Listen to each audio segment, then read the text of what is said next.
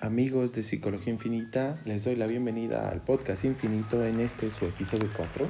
Esperando estén disfrutando estos episodios tanto como yo. El día de hoy el tema que nos atañe es cuando el amor no es suficiente. Me parece que uno de los puntos más importantes cuando hablamos del amor es comenzar a diferenciar entre amor y enamoramiento, empezar a diferenciar entre elección de pareja y cuando las cosas ya no van bien y no sabemos cómo terminarlo. Si están interesados en este tema, quédense a acompañarme en este episodio que creo que les va a interesar mucho. Les agradecería que si les gusta este episodio me ayuden compartiéndolo pues con otras personas que crean que les puede interesar, que lo puedan necesitar escuchar o que al menos pues eh, pueda causarles algún tipo de ruido para que esto pues llegue a más personas. Quise empezar este episodio con un eh, mensaje una pequeña frase que encontré que me pareció muy interesante. Al menos considero que así es la perspectiva que tienen las personas actualmente del amor y eso me parece interesante. El amor inmaduro dice te amo porque lo necesito. El amor maduro dice te necesito porque te amo. Quiero que piensen en estas dos frases porque básicamente así se define el amor en estos tiempos, como si el amor fuera una necesidad. Entonces vamos a partir de un punto básico que nos va a permitir comprender un poco esta lógica. Tendríamos que diferenciar primero entre el amor y el enamoramiento. El enamoramiento es el primer estadio al eh, conocer a una persona y que nos puede atraer física, emocional o psicológicamente por alguna cuestión. Generalmente nuestra elección de pareja, que ahorita lo vamos a hablar más adelante, tiene que ver mucho con esta fase. El enamoramiento tendría que ser entendido como una fase en la cual idealizamos la imagen del otro y también eh, le colocamos características que muy probablemente o no tiene o nosotros consideramos importantes, pero no es necesariamente que la otra persona nos lo dé, sino simplemente nosotros lo vemos así. En esa persona le añadimos esas características a ese ser. En esta etapa que puede durar desde los tres meses hasta el año, año y medio, más o menos eso es lo que indican eh, algunos autores, podemos eh, darnos cuenta que toda esta construcción que hemos hecho está basada en una experiencia sobre las necesidades de pareja que nosotros hemos eh, puesto, pero no específicamente en esa persona, sino en nuestro modelo de pareja. Por ende, en el, en el enamoramiento nosotros no vamos a ser honestos, ni la otra persona lo va a hacer. Vamos a estar construidos a través de una, una parte que por supuesto es bonita y es una etapa muy interesante, muy necesaria, pero también es una etapa que no nos permite construirnos desde una base lógica y tampoco nos permite comprender la sensación y lo que produce el, el amor y la pareja en nosotros. Está basado en una ilusión, ¿vale? Cuando atraviesa esta parte, comenzaría el amor como tal, el amor maduro le llamamos o la elección ya de pareja. Vamos a regresarnos un poco a ese punto. En la elección de pareja tendríamos que entender que muy probablemente la elegimos a través de nuestros modelos de pareja o lo que nos enseñaron que era el amor, el afecto o lo importante en una relación. Por ende, nuestra elección de pareja muy probablemente tiene que ver con lo vivido, con nuestros padres, con nuestros entornos y con las personas que están a nuestro alrededor. Por ende, entonces tendríamos que primero partir de esta idea la elección de pareja muy probablemente ni siquiera sea una elección de nosotros. Es una elección basada en nuestras experiencias a través de los ojos de otros. Y entonces elegimos a partir de lo que nos enseñaron que se debe buscar en una pareja. Pensemos que tus padres te enseñaron que el amor o la elección de pareja se basa en que el otro te cuide. Entonces no vas a ir buscando amor, vas a ir buscando cuidado. Y entonces vas a buscar un cuidador.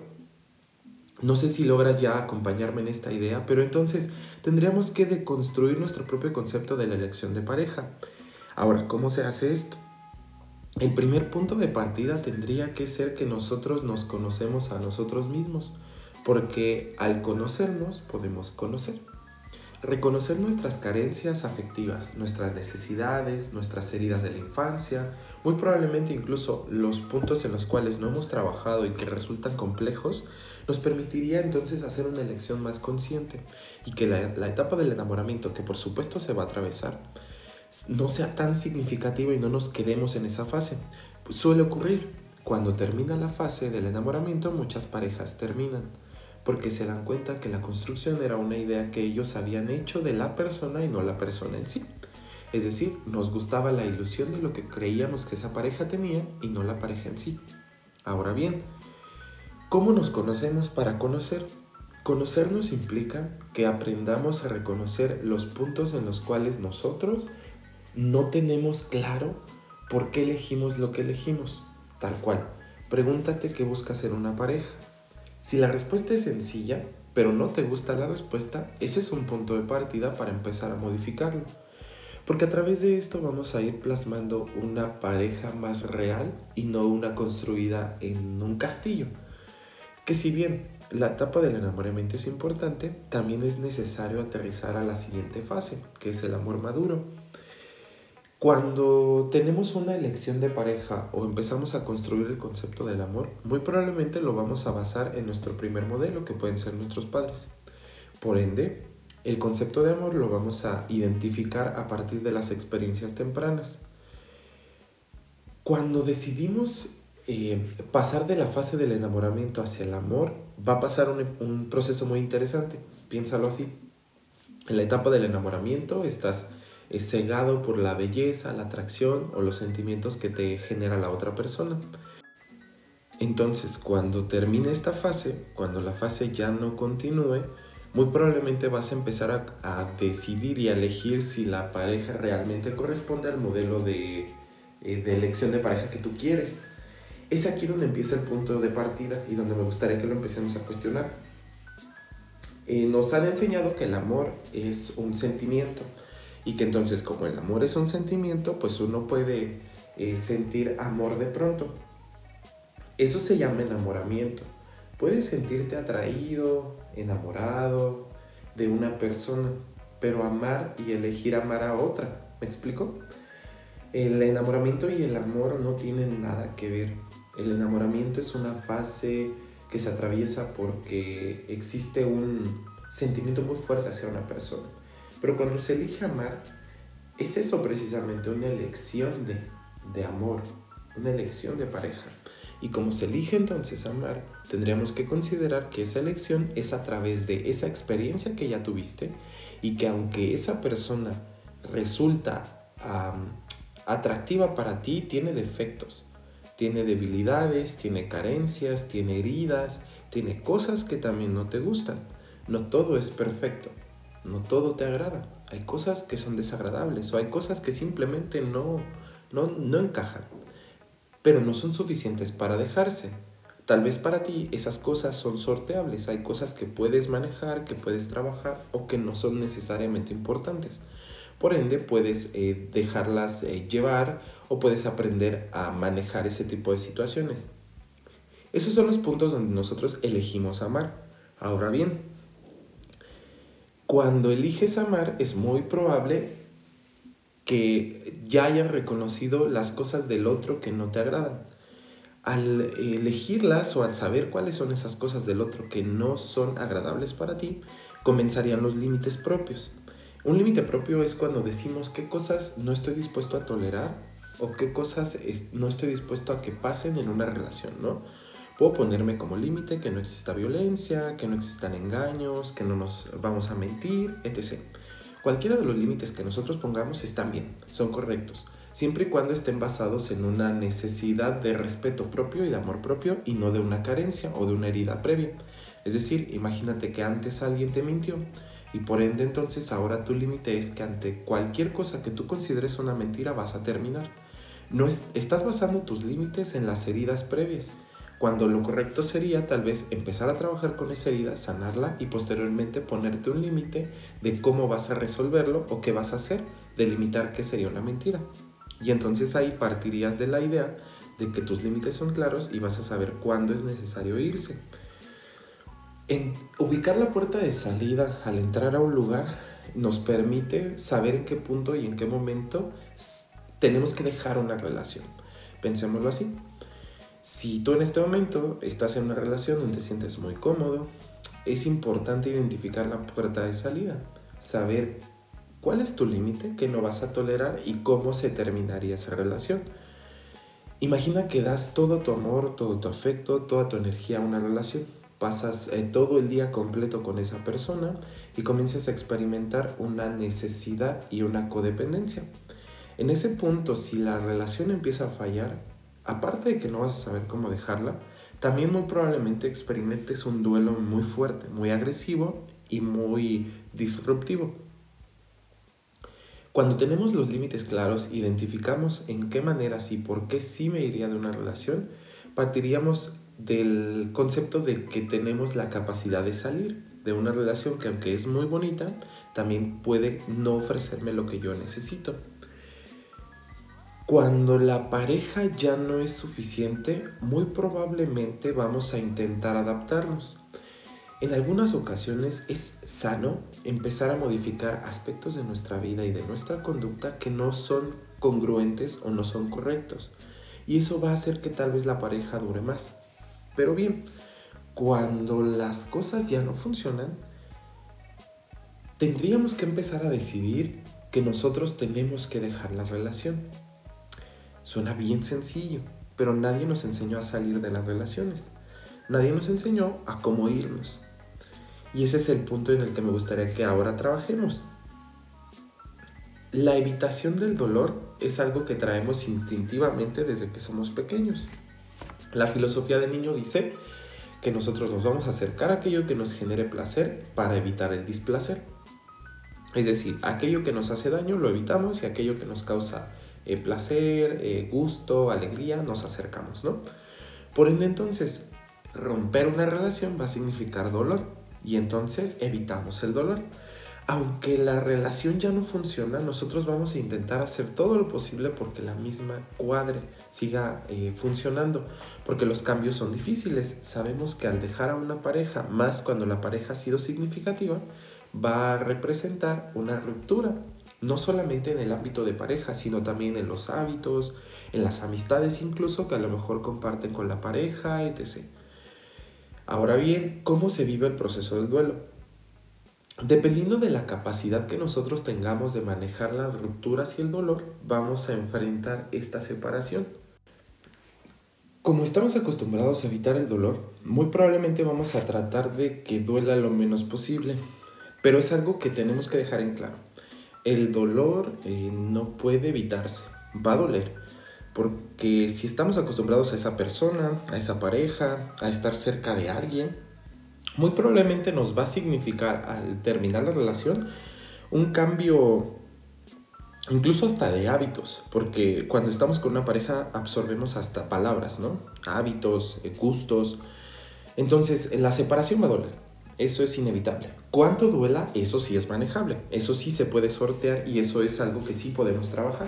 Pero primero tenemos que partir de la idea de que va a doler. Y ese dolor es necesario, es eh, funcionalmente importante en el sentido de que si no trasciende tanto, sí nos va a enseñar algo, ¿no? Y nos va a permitir eh, tener este proceso eh, sano y natural de separación. ¿Cómo saber cuando el duelo es funcional y cuando no? Muy probablemente cuando el duelo sea funcional nos va a permitir que duela, pero que aprendamos y avancemos de una manera significativa. Lamentablemente lo que sí vamos a intentar es tratar de evitar lo más que se pueda el dolor, pero si lo tratamos de evitar por completo es imposible. El dolor es parte de la fase y tiene que significar algo, ¿no?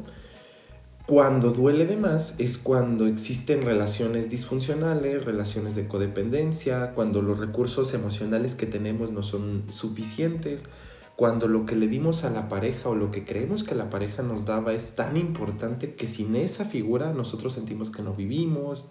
Esos son los puntos donde se trasciende, donde ya es demasiado el dolor. ¿Cómo saber esto? Es bien sencillo. Piensa en este momento lo que te ofrece tu pareja o lo que te ofrecía en dado caso que hayas terminado la relación. Eso que sientes que la persona te daba, muy probablemente lo encuentras en ti. ¿Y a qué me refiero con esto? Muy probablemente lo que consideras que el otro daba estaba en ti o son características que tú le otorgaste a esa persona. Y se las pusiste tal vez porque era necesario para ti el que otra persona lo tuviera. Y está bien.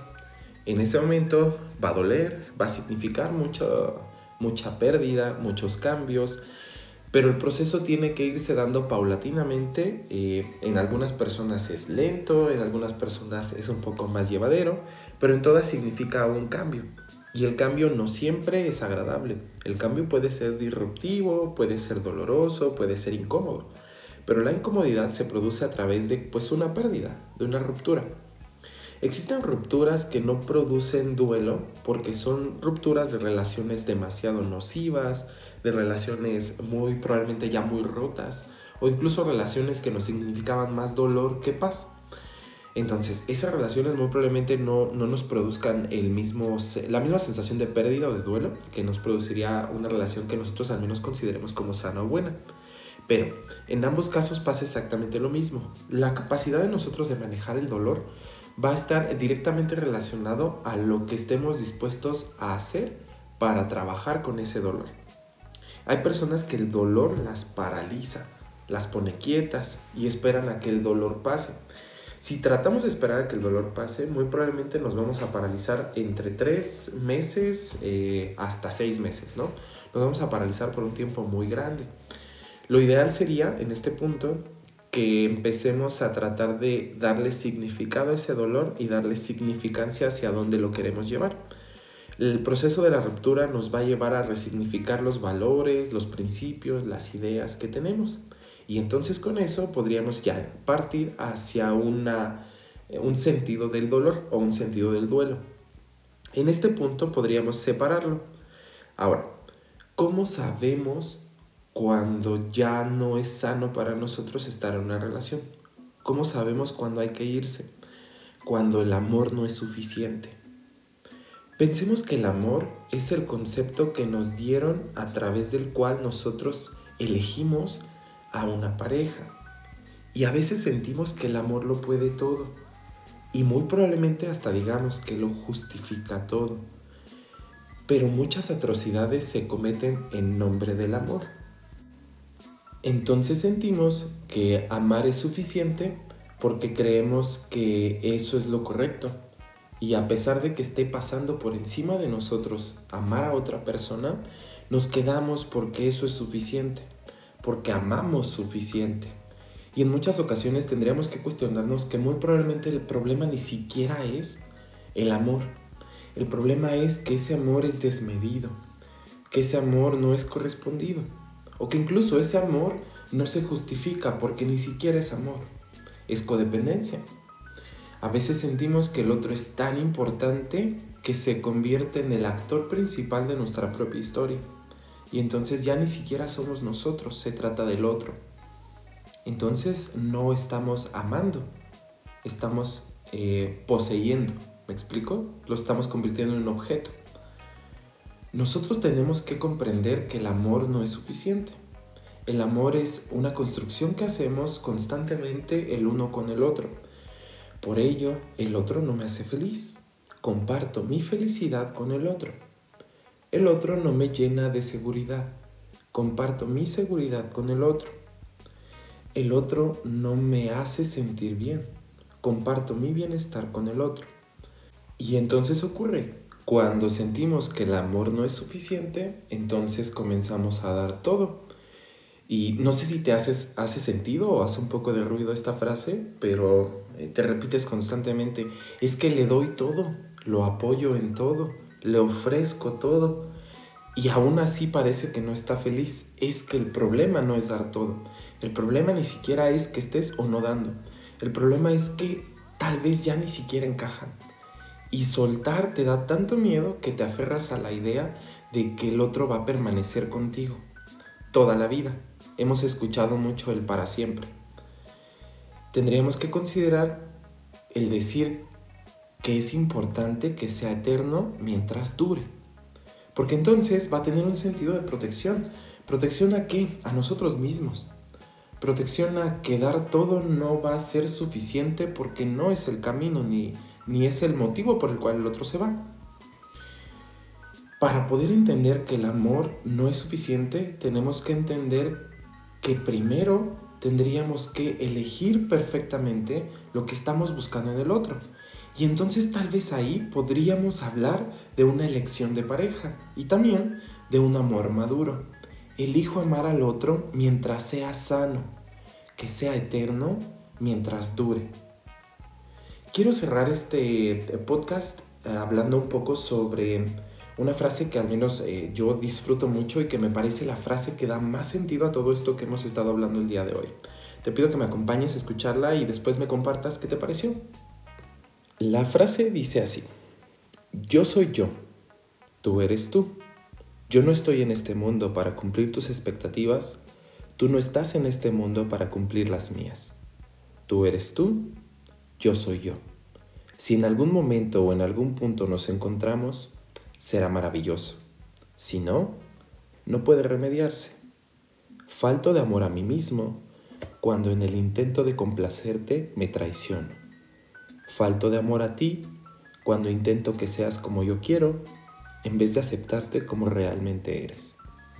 Tú eres tú y yo soy yo.